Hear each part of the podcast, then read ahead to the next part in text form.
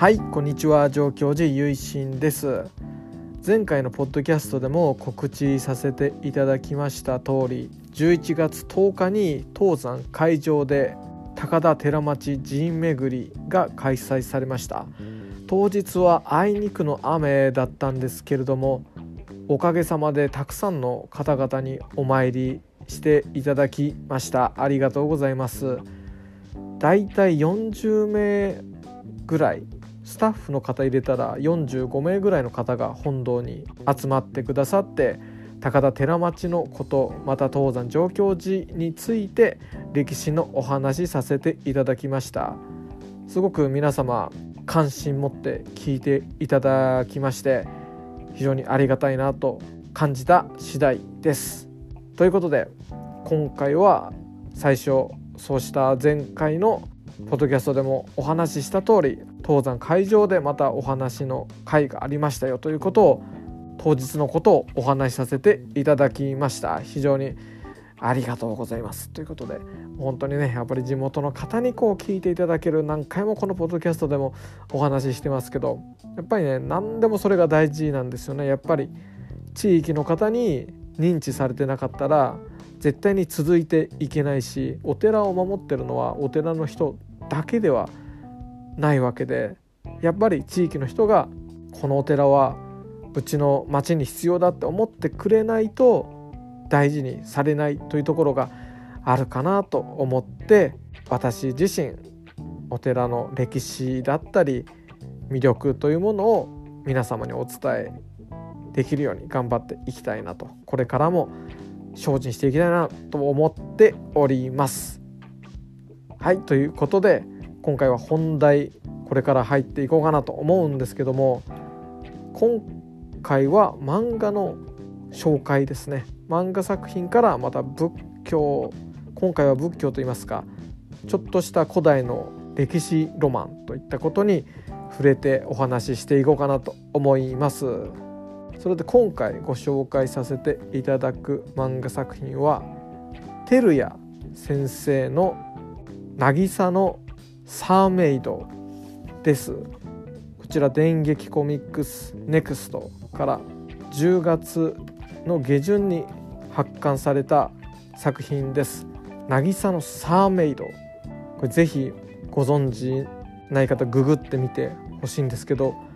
表紙がまず素晴らしいもう最高な夏を感じる港町を舞台にした作品なんですけどもそうしたノスタルジーというようなものがこう前面に出ているすごい可愛らしいポップな表紙で一目惚れして買ったっていう感じですね後書きにもあるんですけどもこの作品の舞台は京都の伊根という町がモデルということであの船で人々がこう移動するっていうようななんかそうした町で有名ですよね。なんとなくそうなのかなって読みながら思ってたんですけどもまさしくその舞台のモデルの街の通り海の潮風とともに物語が進んでいくような夏のひと夏のこう恋模様といいますかね。ひと夏といいますかそんなようなどことなく懐かしい雰囲気を持った物語です。この渚のサーメイドなんですけどもこちらサメの人魚の女の子と少年一人の少年との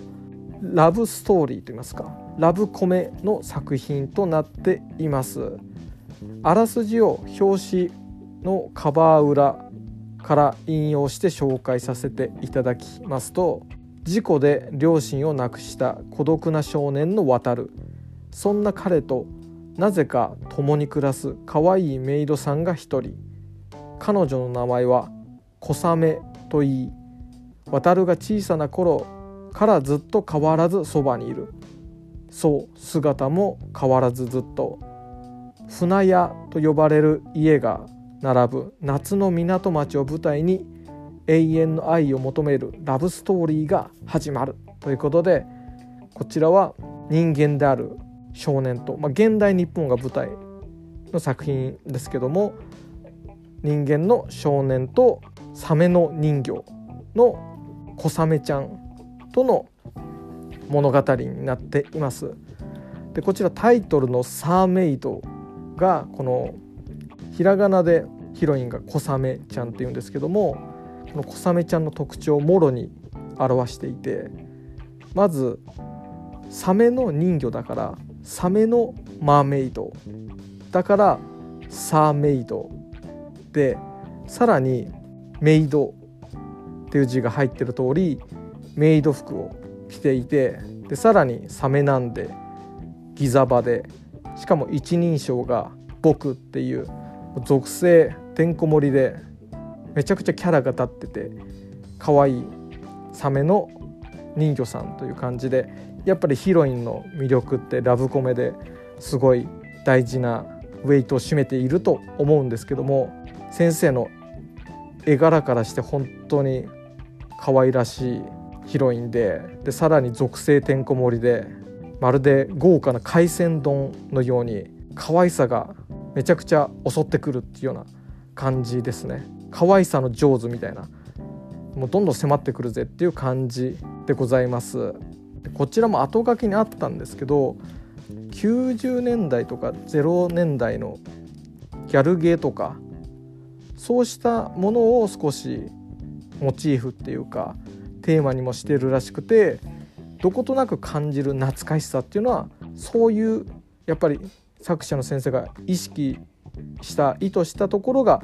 懐かしいってやっぱ思うのかなっていうふうにも思いますね。なんか「渚のサーメイト」ってタイトルも80年代歌謡曲っていうかそういう感じもするしノスタルジーなんだけど漫画とか絵柄はもうバリバリの令和最新型ですので最新の可愛さを懐かしいノスタルジーとともに運んでくれるっていう潮風とともにラブコメが届けられたっていう感じですごくおすすめですね。この2人の関係性も人間という種族と人魚っていう種族で、ね、人魚は不老不死なんでだから姿は変わってない主人公の航くんはちっちゃい頃に出会ってそれから今高校1年生高校生で男の子は成長してるけどヒロインは姿形も変わらずっていうところででさらに航くんは当然ドキドキするわけですけどももちろんこのサーメイドの小雨ちゃんもこの淡い恋心みたいなものを自分の中で感じてはいるんだけどもこうした感情の揺れ情緒っていう風に表してるんですけどもこの情緒は何だみたいな。心心って何だろうみたいな。そうした種族間のこうズレというか異種族の間の恋愛っていうので、まあ、ラブコメなんで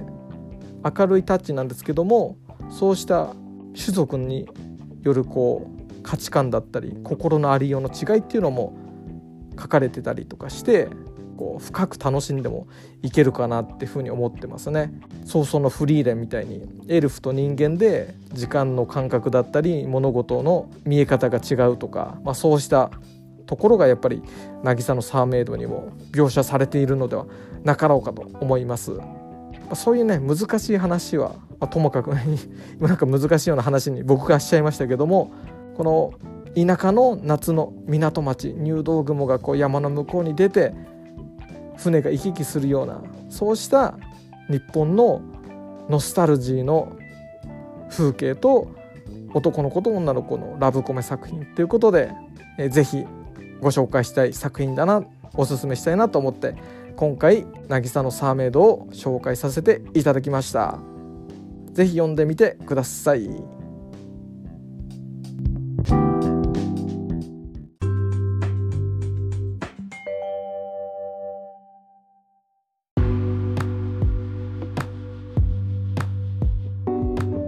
はいというわけで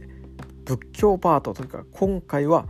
歴史のお話小話パートでございます。いや最近ここ数日でめっきり寒くなりましたよね。10日ぐらい前は夏日とかだったんですけど11月で夏日ですみたいなニュースが飛び交ってたぐらいなのにめちゃくちゃもう急激に寒くなって体感でも 5, 5度とかそういう感じになってきたんじゃなかろうかっていう感じで日本全国雪降ってるところもあるかなと思います。上越地域でも山の方はもう積雪降雪している感じでちょっと前平野部の高田でもみぞれが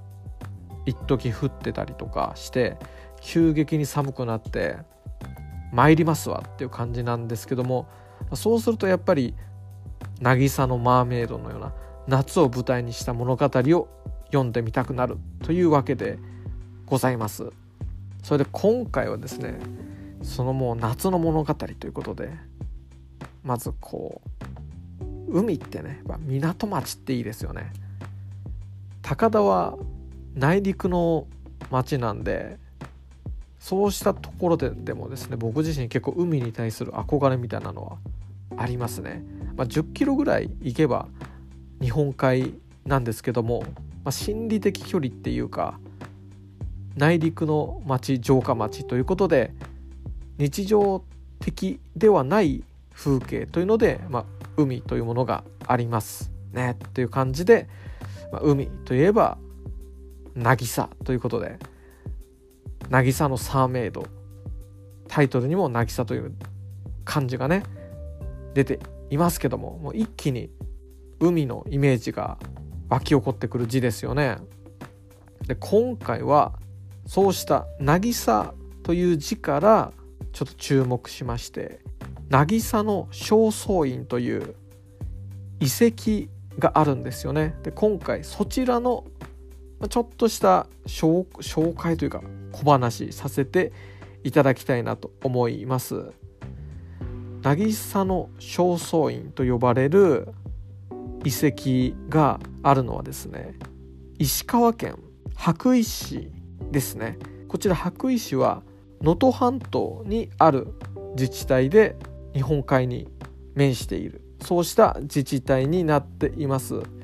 石川県のことはですね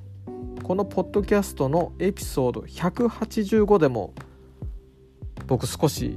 トークしてるんですけども江戸時代今の金沢市にある二俣の本泉寺様、まあ、蓮如上人ゆかりのお寺ですけどもそちらとも東山このエピソード185でも確か話したかなと記憶してるんですけどもどうだったでしょうかね、まあ、この本泉寺様とも親戚の関係があったりご縁いただいていたり石川県の能登には蒔絵師であられた現在現状されておりますけれどもそうした伝統工芸士といいますか芸術家である御門徒もおられてですねお寺に作品を非常にありがたいことに寄贈していただいたりと東山何かとこう北陸めいているといいますか石川県とはご縁がある高田のお寺でもありますので今回石川県羽咋市にある渚の正倉院について少し取り上げてお話ししてみたいなと思ったところなんですね。でこちらのですね渚の正倉院というのは、まあ、言うなればニックネームのようなものでこちらは奈良から平安時代頃の古い神社古代神社の祭祀祭りごとですね祭祀遺跡のことをこう親しみを込めて渚の正倉院と呼んでいるんですね。でこちらは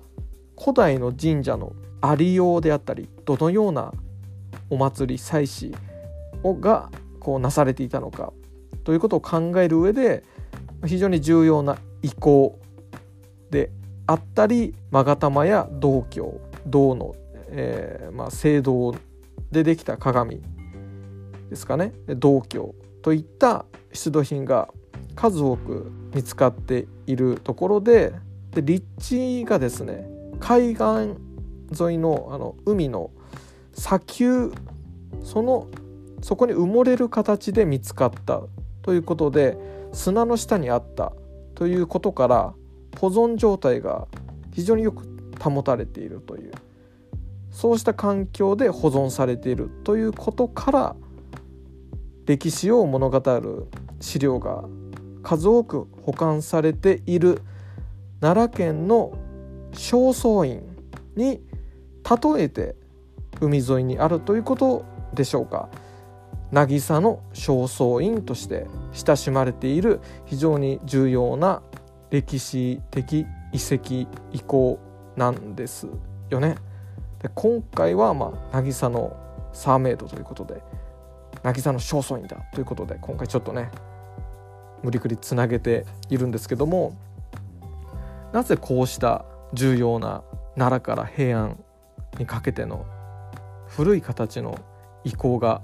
出てくるかというと古代日本海側の都市っていうのはその海を隔てた反対側というか対岸にある渤海と呼ばれる渤海国と非常に強いつながりがあったということが一つ